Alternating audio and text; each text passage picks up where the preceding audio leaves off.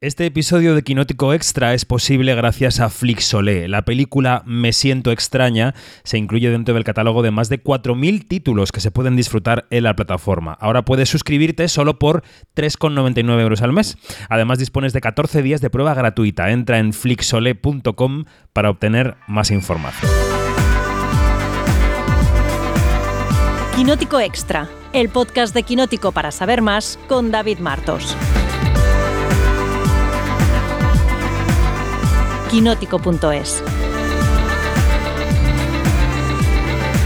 Bueno, pues como decíamos, eh, Flixolé vuelve a Quinótico, otro capítulo de Quinótico Extra más. En este caso, Me siento extraña, un drama eh, erótico y lésbico del año 1977 un drama, eh, una, rara avis en la que vemos a Bárbara Rey, a Rocío Durcal, Em, una película dirigida por Enrique Martí Maqueda que tiene la siguiente canción como inicio, con esta canción arranca la película y que nos va a ambientar para, bueno, pues para charlar con nuestras compañeras, con Yanina, con Mariajo, con Marina, de esta película que llega a Flixolé y que es, ya digo, eh, única en su género. Mi casa, amor, y llamarás corriendo.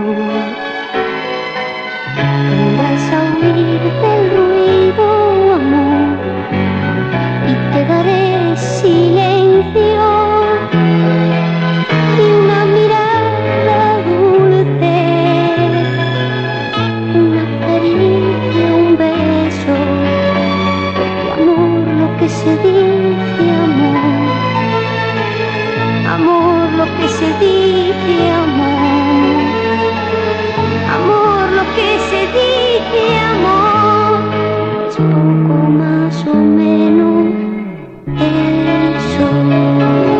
esta canción, que en realidad es una canción que insinúa, una canción que nos mete en la película directamente, comienza Me siento extraña, que recordemos es una película de 1977, plena transición española, una película que se estrenó el año de las primeras elecciones democráticas. Eh, todavía las instituciones franquistas estaban, vamos, bien instauradas en el país. Yanina Pérez Arias, ¿qué tal? Buenos días, ¿cómo estás? Muy, muy bien, gracias. Primera impresión telegráfica de haber visto esta película, ¿cómo te ha dejado el cerebro? Oye, me, me batuqueó, o sea, eh, en llanino, eso quiere decir que, que de verdad que, que me dejó con la boca abierta, tomando en cuenta todo lo que estaba pasando en España y que, qué época era la que se estaba viviendo en el- la sociedad española, ¿no? Mm. Eh, Marina Such, como ves, Yanina sabe llanino, pero no sabe telegráfico. Buenos días. Muy buenos días. ¿Qué tal? ¿Cómo fue tu Em, visionado? Pues mira, a mí me, sorpre- me, sorpren- me sorprende mucho eh, una cosa que yo creo que es a lo que, a lo que se refiere en parte también Janina, que es eh, el retrato social que hace de la España de la época. Totalmente. Y María José Arias, buenos días. Hola, buenos días. ¿Cómo estás? ¿Qué, qué te pasa por el cuerpo viendo Me siento extraña? Yo ¿Te sientes me extraña? al- yo me alegré de haber nacido en los 80. ¿Por qué? Por- por- quiero decir, por, precisamente por lo que dicen Janina y Marina, por ese reflejo que hace de la época, del, del pueblo, de esos señoros del pueblo. Mm, Yo también soy de un pueblo, pero ya en los 80 eh, parece que no, pero son, hay unos cuantos años de diferencia y se notaba. ¿eh? Totalmente. Bueno, vamos a decir, vamos a repetir bien ordenadas las coordenadas de la película para quien no las haya captado. La película está coprotagonizada por Rocío Durcal. Rocío Durcal fue, si no una niña, que sí un poco una adolescente prodigio en el cine y la canción española. Yanina, no me equivoco, ¿no? Fue un auténtico prodigio. También en Latinoamérica era muy conocida muy seguida, era un auténtico ídolo.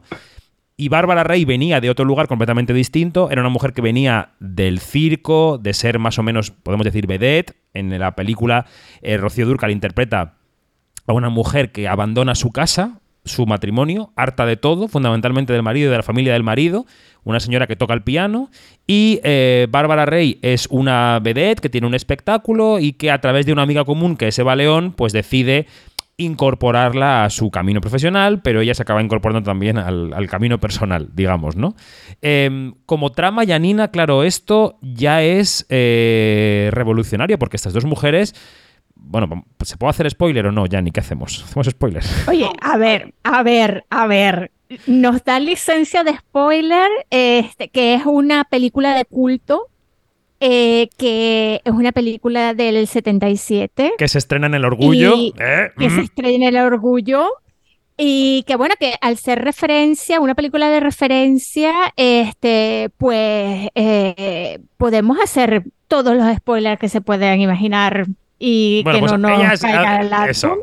ellas acaban en una relación eh, erótico-lésbica que se ve en la película reflejada y que va increciendo. Entonces, eh, claro, eh, el shock Janina de ver a ese ídolo, porque Bárbara Rey era otro per- perfil de estrella, ¿no? Pero el, el shock de ver, para mí, viendo la película, a, a Rocío Durcal en este papel es fuerte en 2023. O sea, no sé.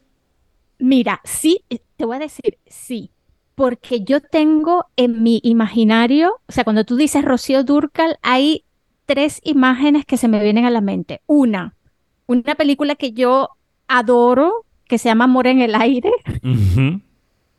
eh, y luego está su etapa, de, que, estas dos otras imágenes que pertenecen a su etapa mexicana, que yo lo llamo etapa mexicana, que fue cuando empezó a cantar las, las rancheras con Juan Gabriel. Eh, y, y- y- y- y ella cantando eh, con Juan Gabriel a dúo, pero también cantando La gata bajo la lluvia. Entonces, claro, son tres imágenes súper poderosas que, que, que, bueno, que al ver me siento extraña, es así como que, ¿qué hago yo ahora con esto? ¿La incluyo? Y la respuesta es sí. Sí, completa el perfil, desde luego. Eh. Bueno, fíjate que para mí Rocío Durcal tiene una significación especial, igual que Rocío Jurado, porque mi padre murió en 2006 eh, entre Rocío Durcal y Rocío Jurado. Rocío Durcal murió en marzo y Rocío Jurado murió en mayo. Y para mí eso, fíjate que es una tontería, ¿no? Que la vida, la vida de cada uno pues tiene sus momentos. Pero eso pasó y lo tengo muy en la cabeza. Bueno, antes de pasar a Mariajo, que nos va a contar cosas de la restauración de la película, que por eso llega a Flixolé hoy mismo, este viernes 30 de junio, vamos a escuchar un fragmento de la película al principio, cuando Eva León, que es la que hace de amiga de las dos protagonistas, habla por teléfono con Marta, que es el personaje de Bárbara Rey, y le explica cómo es el personaje de Rocío Durcal. Gloria, ¿a quién vas a llamar? A Marta. Es que... Aún no sé si estoy decidida. Además, ¿qué le vas a decir? Muy sencillo. Le preguntaré si puede dar trabajo a una pianista fracasada y neurótica a la que no le gusta el té con bizcochos y que cometió el error de juventud de interrumpir su brillante carrera profesional, cambiando las teclas por un marido sin afinar y un suegro wagneriano. Claro, y en esta conversación pues ya se ve cómo parece una mujer de su época que ha decidido salir de su casa, ¿no? Eh, y, y luego veremos cómo va evolucionando la trama. Eh, Mariajo, eh, Flixolé eh, ha subido a su plataforma esta película completamente restaurada, ¿no? Sí, porque la, la película, que como bien habéis dicho era del 77, ha estado muchísimos años totalmente desaparecida. No se podía comprar en formato físico y no se podía ver en ninguna plataforma. Y ahora, con motivo de las celebraciones del orgullo, pues Flixolé, que la ha estado restaurando, la, la lanza para que todo el mundo pueda disfrutar de esta obra de, de culto después de escucharnos y asomarse a ella. Y quería recordaros, bueno, la labor que hace Flixolé con la restauración de, de, peli- de clásicos. Eh, yo os lo resumo mucho, pero Enrique Cerezo, que es el, el dueño de, lo- de los derechos y de Flixolé, es el que se encarga de, de restaurar el cine clásico. Tienen mm, bastantes tienen archivos y van restaurando como buenamente pueden. A veces eh, participan los directores, a veces no. Pero vamos, esto mejor lo podéis echar un vistazo en Quirótico, que Luis Fernández estuvo hablando con él largo y tendido y ahí explica muy, muy bien en qué consiste este proceso de, de restauración, que es muy cuidado y depende de, de las condiciones en las que se encuentre la copia. Por lo que he leído, la de Me siento extraña no estaba mal del todo.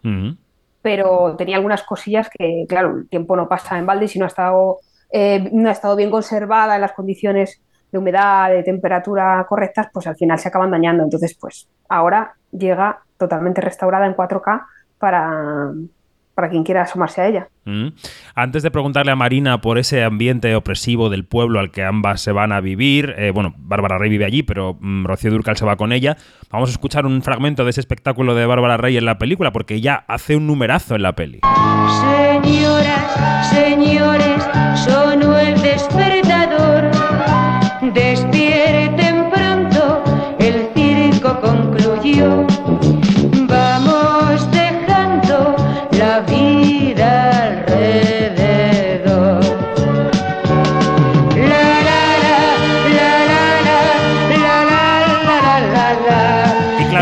señora que hace esos espectáculos de vedette muy de la transición vive en una casa en la sierra que está cerca de un pueblo donde hay una serie de gañanes, eh, ¿no, Marina? Que, que especulan con su sexualidad, con su modo de vida. ¿Qué te parece ese ambiente opresivo que, que describe la película? Pues me parece que es muy acertado con, con la manera en la que se veía a, mujeres como Bárbara Rey que vivían solas, eh, que tenían una profesión eh, artística o un poco más liberal, que la gente del pueblo o el, lo que era la parte más conservadora de la sociedad veía mal. Porque daos cuenta que las mujeres del pueblo están todo el rato juzgándola y los hombres del pueblo básicamente la tratan como si fuera una prostituta de lujo. O sea, piensan que no, que no vale para otra cosa, que, que no puede ser que, eh, que el chaval este del pueblo, que es así, eh, que es un poco más bueno, pues vemos que tiene, que tiene algún tipo de. El personaje de, Lucio, que es Francisco. El personaje de Lucio no les cabe en la cabeza que, que simplemente eh, vaya a casa de esta, de esta mujer, simplemente porque es la única que lo, lo trata bien de todo el pueblo. Todo el mundo piensa que, claro, que Lucio va, vaya arriba con otro tipo de intereses. Que esa es una de las partes de, de la peli que, que es, es, curiosa y sobre todo es curiosa por hacerse en el 77, lo mismo que el retrato que hace de la familia política de, de Laura, que es el personaje de Rocío Durcal, que son eh, los, estos, no sé muy bien si son políticos, empresarios, gente que estaba en el poder antes Sí. y que quiere seguir estando en el poder ahora. Totalmente. Bueno, fíjate que es curioso, hay una de esas señoras del pueblo que es la que trabaja como mujer de servicio en la casa de Bárbara Rey, que es Lali Soldevila, que es una actriz también mítica secundaria del cine español, y que mm, eh, luego es, la, es una de las defensoras del estilo de vida de Bárbara Rey, pero en el primer encontronazo con Rocío Durcal, porque Rocío Durcal pasa una primera noche en casa de Bárbara Rey, no ocurre nada, pasa, duerme allí porque ya va huyendo de su marido y Bárbara la coge, y se levanta por la mañana y hay una primera conversación con Lali Soldevila que es muy graciosa y muy descriptiva y que es esta. ¿Y la señorita Marta se ha levantado ya? Ya lo creo, salió muy temprano. ¿Y no ha dejado ningún recado para mí? Ah, no. A mí por lo menos no me dijo nada. Bueno, miento, me dijo que usted estaba durmiendo y que no la despertara. Ya, y claro, no sabe a qué hora volverá. No, señorita, no. Yo a lo mío. Cuando vuelva la señorita es cosa suya. A mí no me cuenta nada. Ya. A mí ya le digo que no. Pero vamos, dormir, supongo que sí vendrá a dormir. Claro, que a lo mejor usted ya me entiende. Sí, ya le entiendo. Yo no lo digo por nada. Otra cosa no será, pero yo vivo mi vida y que cada cual viva la suya. ¿Quiere usted que le prepare el desayuno? Aunque claro, a estas horas. Si no le importa, sí quiero desayunar. Sí, señorita. Oiga, ¿usted sabe si hay por aquí algún apartamento o casa de alquiler? Pues no, señorita, no. Pero en el pueblo es fácil que haya algo. Pregunta en el bar del Titi por el Lucio. Ya sabe, es muy amigo de la señorita Marta. Dice, no, no, mi señora, mi señora, yo no sé nada, ni de cuándo viene, ni de cuándo va. eh, Como diciendo, tiene un estilo de vida que yo no apruebo, pero luego la vemos camino del mercado, camino de la plaza, con otra señora, que también es una de las que están ahí en el bar, y sí que defiende a Bárbara Rey, ¿no, Janina? O sea, que sí se convierte en una señora que dice, bueno, que haga, cada uno haga lo que quiera. Sí, que eso de verdad que, que, que me pareció bastante notable, ¿no? Em, también que, mm, que ella es como que como eh, hace como de, especie de apagafuego, ¿no? Y de, de métanse mejor en la vida de, de ustedes y ya está. Este, y mm, eh, hay una cosa que, que, que me llama mucho la atención de la casa de, de donde de, de- de la casa esta desde la que huye el personaje de Rocío Durcal, que es Laura, y es este, todos esos pequeños detalles como, como por ejemplo el, eh, la foto de, de Franco enga- en- en- metida en un cajón, o la foto así que se ve de, de- de refilón del rey, eh, Juan Carlos, el ex rey.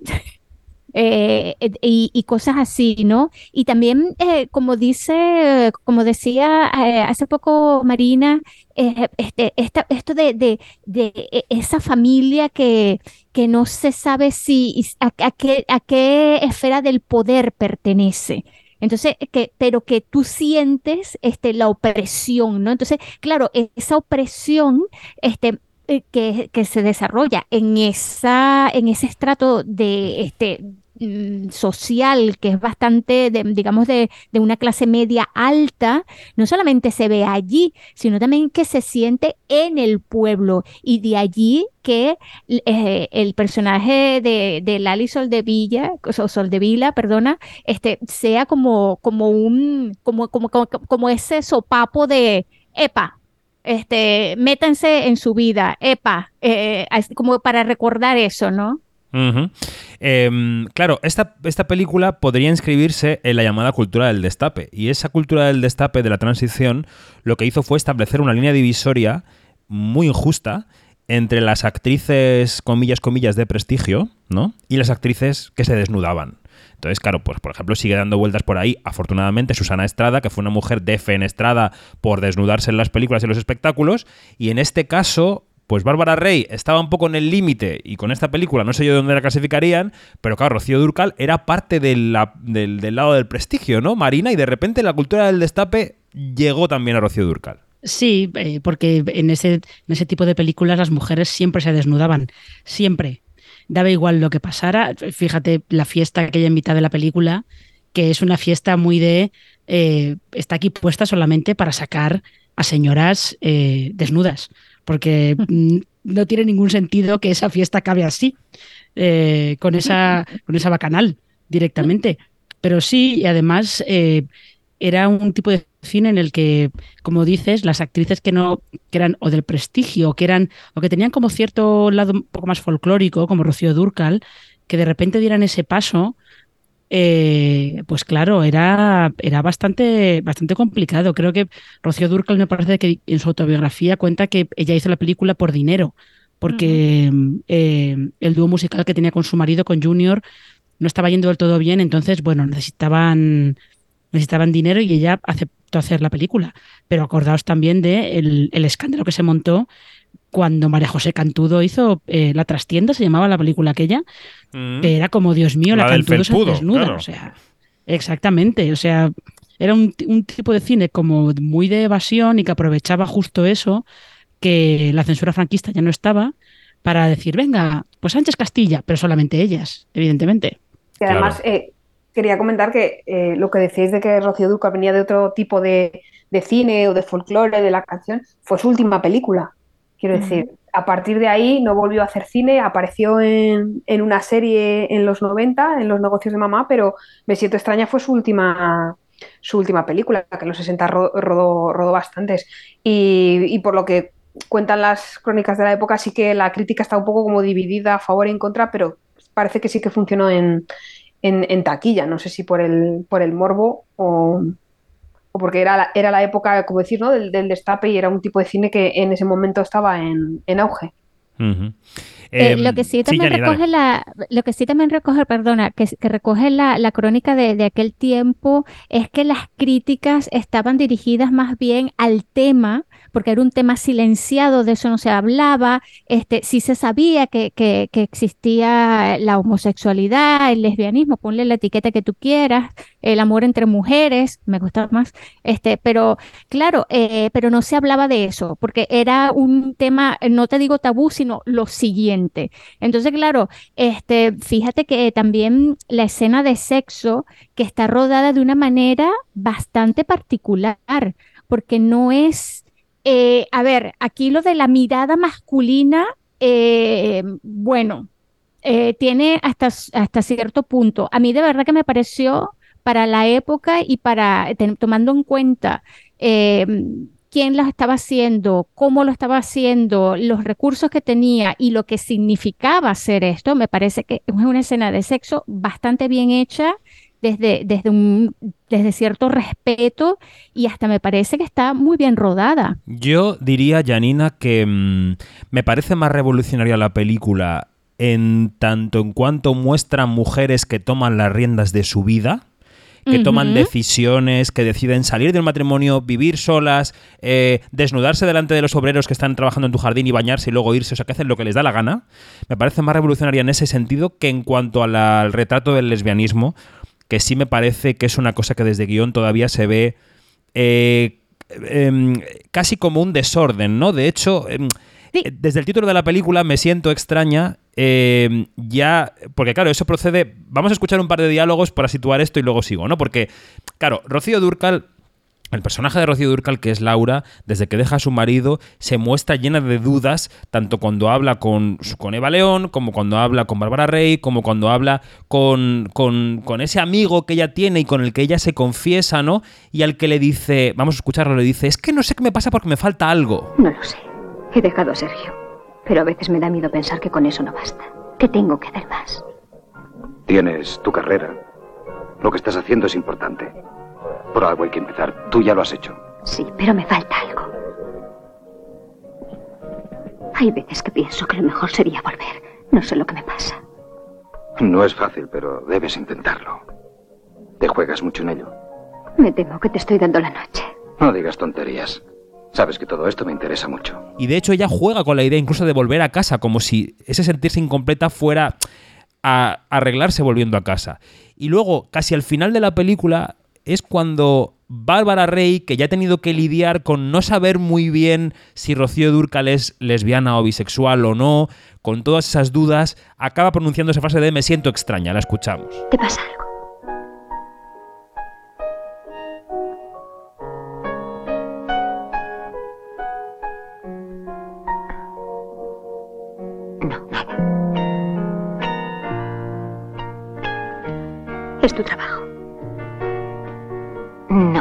¿Quién se acuerda de eso?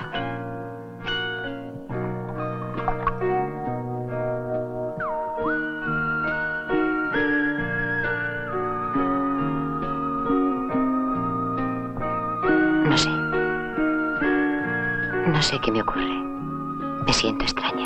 Entonces, claro, aquí lo que se refleja en la película, Yanni, que te he medio cortado, es que el director y desde el guion también eh, no se sabe muy bien cómo abordar el fenómeno del lesbianismo, que, Ujú, que se ujú. retrata pero desde un punto de vista como de no tocarlo muy de, de- muy de cerca, ¿no? Eh, No sé qué te parece. Sí, sí, es que, es que es cierto lo que tú dices, porque eh, es verdad, eh, porque hay cierto desorden en cuanto a cómo, o, bueno, desorden o más bien un rodeo, eh, porque cuando estás viendo la película, si no lees de qué va, tú dices, esto va de mujeres que se rebelan y se rebelan en una, en una época en la que eh, eh, Elena Francis dictaba los, oh, dictaba la- la- Los cánones el morales. decálogo, el decálogo moral de, de las mujeres, eh, de las mujeres y que aunque había terminado, ah, bueno, había terminado el, franci- el franquismo es un decir, porque eh, este, porque yo creo que el franquismo eh, todavía perdura de una u otra manera, ¿no? Ajá, ajá. ujú. Eh, entonces, claro, em, eh, es, es bastante, digamos, desde el punto de vista de guion, em, yo creo que mm, me imagino que, que el director y el guionista tuvieron como que la duda de desde qué esquina lo planteamos, porque fíjate que no es una cosa que empieza con la relación lésbica, no empieza por allí, empieza desde el, desde el punto de vista de la liberación Totalmente. de una mujer, eh, digamos la de Laura, eh, de- que viene de una mm, de, un este, de un entorno opresivo eh, en el que en el que la han anulado como mujer, como persona. Y también está el, el de el entorno de Marta, que es el de el de Bárbara Rey, que aunque ella tiene una conciencia de su cuerpo, porque es bailarina, es vedette y todo esto, es, un- es una conciencia de- del cuerpo completa y absolutamente liberal. Pero la cosa es que desde el punto de vista sexual, ella no ha tenido esa liberación. Ella no sabe, este, e- ella no, ella no, no ha encontrado su lugar. ¿Ves? Entonces, claro, cuando ya, cu- cuando ya se, se este, eh, la convivencia hacen, ha- hace que estas dos mujeres se junten, que como, como se pudo, pudo haber juntado, como se pudo haber juntado Laura con otra mujer o, o- o qué sé yo, no, no sé. O sea, a, a ver, este, lo que sí es cierto es que es determinante la búsqueda de la liberación, de la rebelión y de, y de romper con unos, eh, con ciertos límites y con, y, y con e- ese sistema opresivo que, que las estaba asfixiando, tanto a Marta como a Laura. Pero, pero fíjate, ahora lo que comentaba, ya, lo que estabais comentando los dos, eh, que el lesbianismo de las, de las dos se trata de una manera que ellas al final solamente, eh, solamente inician esa relación después de haber tenido experiencias traumáticas con los hombres. Exacto. O sea, eh, ahí se nota que es una película muy de la época, porque no es que ellas digan, no es que yo soy así y hasta ahora, bueno, mira, pues no me había dado cuenta, o he tenido que disimular porque socialmente no tal. No, no, eh, la película lo que establece es que eh, si ellas son lesbianas, bisexuales o lo que sea, es porque han tenido algún trauma con los hombres, que es una, es una manera de verlo eh, muy antigua, la verdad, y bastante rancia. Mm. Y además juegan al, de- al despiste toda la película, es decir, si le quitas los últimos 6-7 minutos, que creo que es lo que dura la escena final, podría haber acabado ante- eh, antes y, y la historia sería otra completamente, porque en ningún momento durante el, el resto de la película se han dado pistas de o indicios o algo Eh, que pero sí que hay sí que hay, sí que hay algo porque hay un momento en el pueblo en el, en el que eh, los del bar sí que lo sí que lo Van lo evolucionando los comentarios, sí. justo van evolucionando los comentarios y ahí sí que dejan caer alguna cosa de es que es, que es antinatural y no sé qué y no sé cuánto antes de que ellas hayan hecho, haya pasado nada entre Sí. ellas Pero no sabes, no sabes si está en su cabeza, de los, en Claro. en, la cabeza de los gañones, o, es re- o que, son, que están en paranoia o si están fantaseando, o es, o es algo que, que- que está ahí, que, que han, que han visto, que tienen más pruebas que sus, su forma de, de pensar y de querer ver las cosas. Yo creo que juega un poco a eso la película hasta que al final, después de estas experiencias traumáticas que decíais, ya como que desencadenan lo que era inevitable una vez que ya ha pasado, ves que era inevitable. Mm. Tú querías, Marina, eh, porque claro, el personaje de Bárbara Rey está viviendo una segunda o tercera o cuarta vida pública eh, en dos sentidos. Una, sí un sentido, el de su relación con el rey Juan Carlos, que todo esto ha salido a la luz, bueno, se, se ha sabido siempre, ¿no? Pero ella ha decidido hablar de este tema más profusamente ahora, por las razones que sean. Y la segunda parte de esta cuarta vida profesional es toda la parte de su relación con Ángel Cristo y cómo ella ha descrito esa relación con toda la toxicidad que lleva aparejada. Y tú decías que aquí hay una conexión, ¿no? Con esa historia. Sí, porque eh, a principios de, de este año se estrenó la serie Cristo y Rey, que justo cuenta eh, la relación entre Ángel Cristo y Bárbara Rey, pero en la parte de Bárbara Rey es muy importante su relación con el rey, con eh, Juan Carlos I, y de hecho, cuando Ángel Cristo conoce a Bárbara Rey, él la ve en un espectáculo y se empeña. Esto es lo que cuenta la serie, ¿eh? no Sí, quiere sí. decir que esto pasara en la realidad.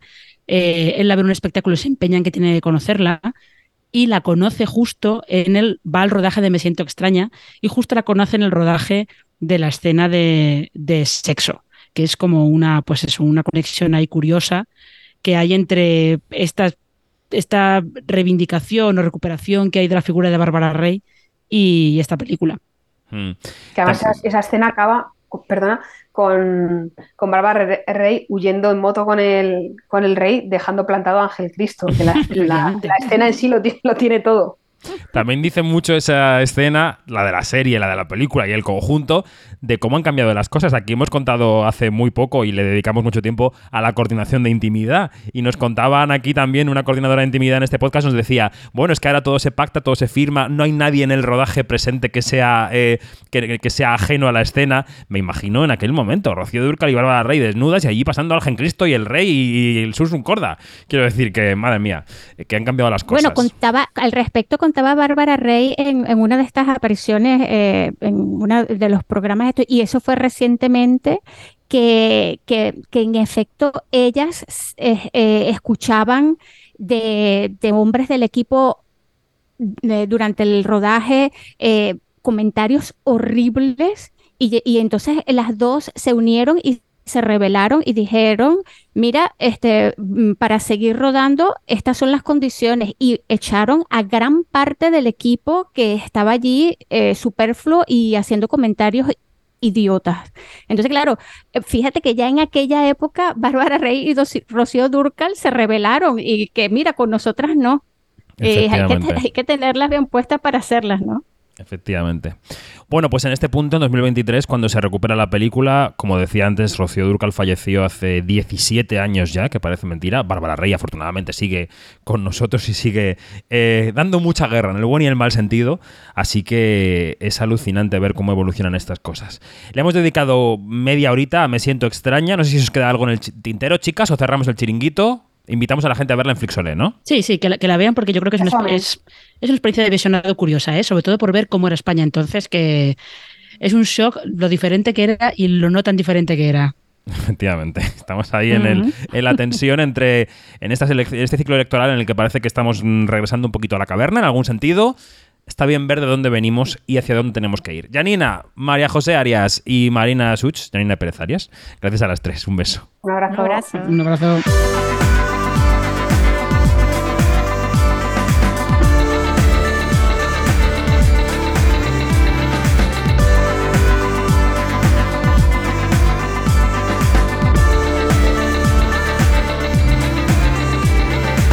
Todo, más información en quinótico.es, primera con K y segunda con C, y en nuestras redes sociales donde somos Quinótico. Adiós.